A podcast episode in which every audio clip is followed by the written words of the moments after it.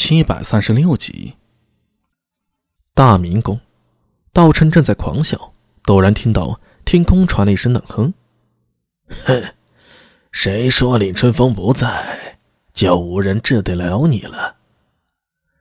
大殿上方，一个身材瘦小、腰悬红旗葫芦、须发皆白的邋遢道人一跃而出，手中阴阳二气互转，向着金色龙脉拍去。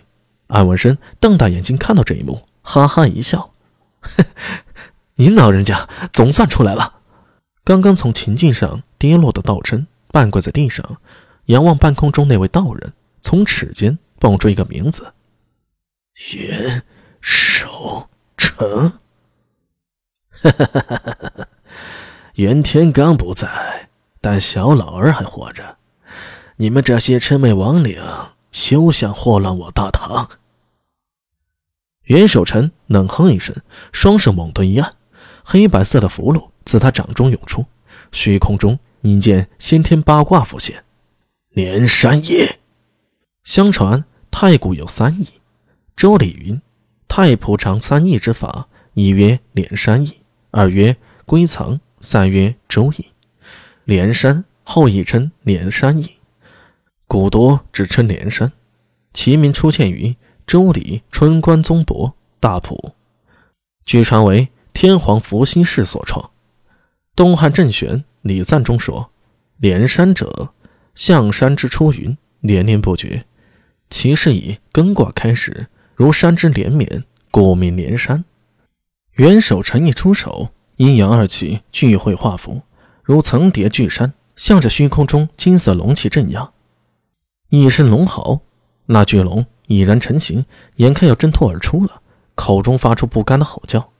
龙身子摇摆间变得愈发巨大，每片金色的鳞甲大如磨盘，不断膨胀着、抖动着，撞击着袁守贞手中画出的黑白符箓。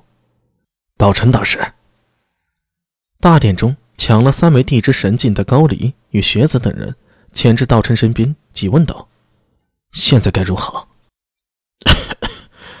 走。仅凭一个元守城镇不住龙脉，我们大功告成了。半空中，元守城已经支撑不住了，老脸一红，跌回地面上。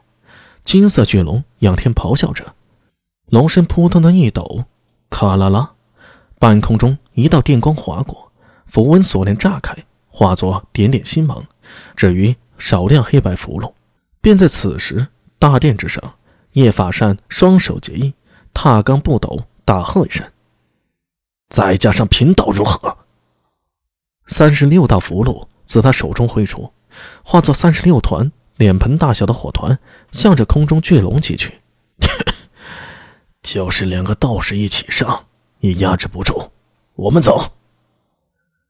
道琛咳出一口鲜血，秦之再不走，便来不及脱身了。一拉身边巫女，三人对视一眼，向着身边的倭人武士。及高句丽鬼族下达命令：“你们点后。”说完，三人身影急退，想要迅速脱离战场。休想逃！苏大为脚如急电，龙行九变施展，如鬼魅般冲上近前，手中长枪随着心念一动化形，降魔杵化为最熟悉的大唐横刀，以天策八刀劈字诀，向着道琛的头颅狠狠斩下。发生那么多乱子。全是这妖僧在背后推动，今天绝不能让他给逃了。